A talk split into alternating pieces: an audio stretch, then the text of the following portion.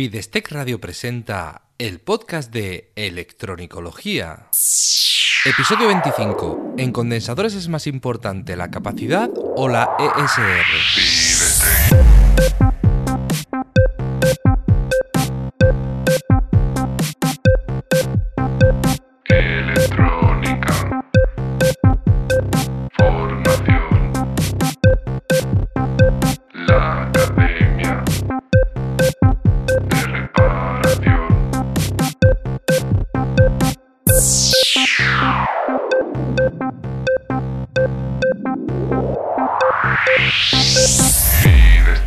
Hola, ¿qué tal? Bienvenido al podcast de Electronicología, el programa de Fidestec Radio donde hablamos sobre reparación electrónica, organización del trabajo, diagnóstico e investigación de causas de averías y en general todo lo que tenga que ver con la parte práctica de la electrónica desde el punto de vista de la reparación. Soy Eugenio Nieto y desde Fidestec tengo la intención de ayudarte a mejorar como técnico de reparación para que no te conformes con hacer que algo vuelva a funcionar, sino que además seas capaz de analizar, reparar y prevenir futuras averías para convertirte en el profesional que todos buscan. En el programa de hoy vamos a hablar de la ESR, de la capacidad, vamos a ver qué indica la capacidad, qué indica la ESR y qué valor es más importante. Pero antes déjame recordarte que en fidestec.com encontrarás un montón de recursos y formaciones para mejorar como técnico de reparación. Entra en fidestec.com barra curso gratis, todo junto y en minúsculas, fidestec.com barra curso gratis y recibirás gratis en tu email un curso completo del Club de Electronicología. Bien, eh, para empezar, ¿qué nos indica la capacidad cuando medimos un condensador y medimos su capacidad en faradios, microfaradios, nanofaradios, picofaradios? ¿Qué nos indica esto exactamente?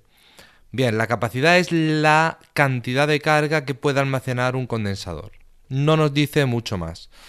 ¿Qué quiere decir? Que nos da igual si esa carga la consigue más rápido o más lentamente. Lo, único que nos indica es la cantidad de energía que puede acumular. Sería como una batería. Una batería nos indica la capacidad en miliamperios hora o en amperios hora, si es una batería grande.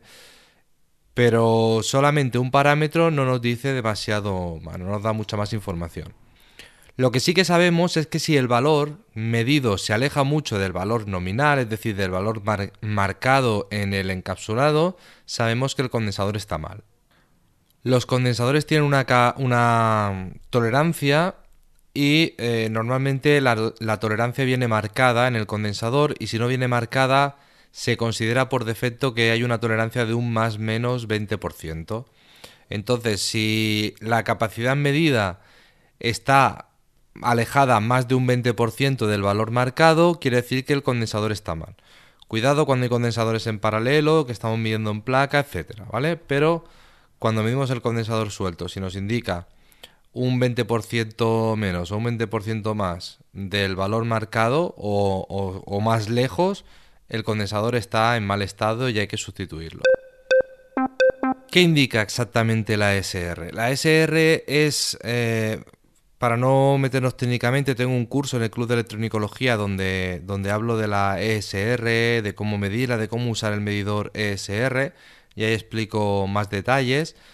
Pero básicamente en la práctica la ESR es la dificultad al paso de la corriente que ofrece un condensador a la hora de cargarse y descargarse, ¿vale? No es lo mismo que la impedancia del condensador o la reactancia capacitiva, ¿vale?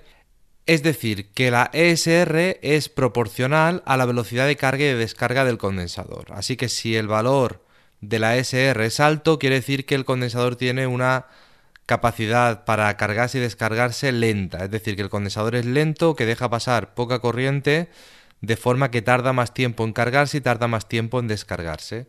Entonces, aunque el condensador tenga una capacidad, el valor ESR no tiene nada que ver con la capacidad, tiene que ver con la velocidad, la corriente que es capaz de manejar. Si el, si el valor es muy alto, la corriente que puede pasar es muy pequeña, el condensador es lento, entonces para muchas aplicaciones ya no nos sirve. ¿Qué valor es más importante? ¿Qué hacemos? ¿Medimos la SR o medimos la capacidad? Bueno, pues eh, yo te diría que midas las dos, pero depende. Depende porque muchas veces no es necesario medir la ESR. ¿Por qué? Porque depende de la función del condensador. Es decir, un condensador que va a manejar corrientes muy pequeñas, la ESR no le afecta. Aunque el condensador tarde más en cargarse y descargarse, nos da igual porque al final es un parámetro que no nos importa demasiado. Entonces, según la función que cumple el condensador, el valor de la ESR es más importante o menos importante. Si tenemos una aplicación en la que es prioritaria la capacidad, es decir, necesitamos una capacidad concreta de almacenamiento, pero no nos importa demasiado que tarde mucho en cargarse y descargarse, sobre todo si el condensador va a trabajar en, bajas frecuencias, con poca señal, que no va a tener una corriente alta, pues le daríamos prioridad a la capacidad, a la, a la cantidad de energía que puede almacenar el condensador. Pero en otras aplicaciones, cuando trabajamos con altas velocidades de carga y descarga y sobre todo cuando trabajamos con corrientes elevadas, ahí la ESR se vuelve mucho más importante y casi puede ser más importante que la propia capacidad del condensador. Depende de muchos factores, pero básicamente nos podríamos quedar con estas indicaciones generales. Bueno, ¿qué conclusiones podemos sacar de todo esto? Antiguamente la ESR prácticamente no se oía hablar de ella, no tenía mayor importancia porque los condensadores que más corriente debían mover eran los condensadores electrolíticos de las fuentes de alimentación. Como las fuentes de alimentación eran lineales, los condensadores solamente se cargaban 50 veces por segundo o 100 veces por segundo. Se cargaban y descargaban esas veces. Entonces, el problema es que eh, el condensador a esas velocidades, aunque aumentase la ESR y la corriente de carga fuese más baja, el condensador todavía podía manejarlo sin demasiado problema, entonces no era algo crítico. Pero hoy en día, con las fuentes conmutadas que trabajan a una frecuencia muy alta, el condensador debe absorber y soltar la corriente a muchísima más velocidad y si la ESR es un poco alta, la corriente va a ser eh, limitada y el condensador no, le dará tiempo a cargarse y a descargarse. Entonces no nos estará dando un buen rendimiento y eso nos afectará al funcionamiento de la fuente y puede ser que nos provoque la avería. Así que hay que tenerlo muy en cuenta.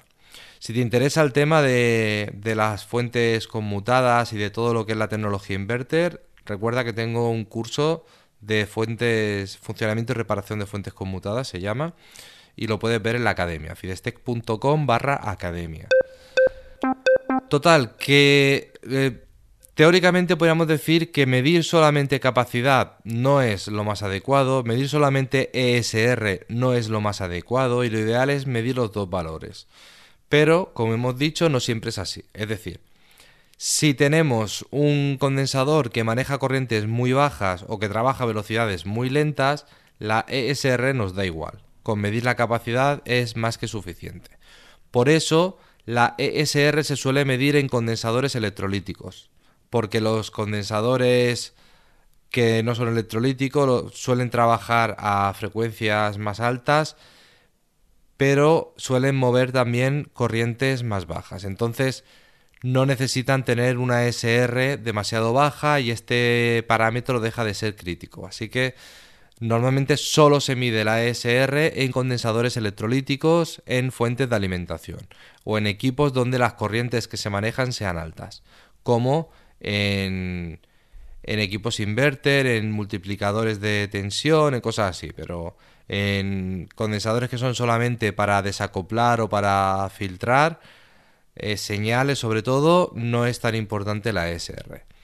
Lo importante es como en todas las reparaciones, entender el circuito, entender el funcionamiento del circuito, a partir de los componentes que tenemos, entender cómo funciona. Esto también tengo un curso donde te enseño a extraer el esquema y analizar una, placa real y entender cómo se conectan y se relacionan los componentes, que es el curso de Ingeniería Inversa que también está en fidestep.com barra academia.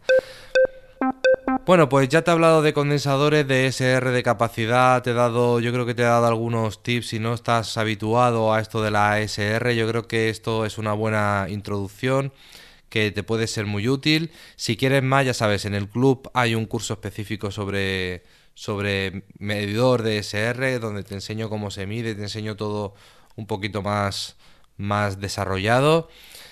Y nada más, espero haberte ayudado con esta reflexión y en el próximo episodio te hablaré sobre otro tema, quizás el que tú elijas en los comentarios. Muchas gracias por escucharme, por dejar tu comentario, por, compartir y recomendar este episodio en tus redes sociales y así me ayudas a llegar cada vez a más personas que, como tú, quieren mejorar en este apasionante mundo de la reparación electrónica, es decir, en el mundo de la electronicología.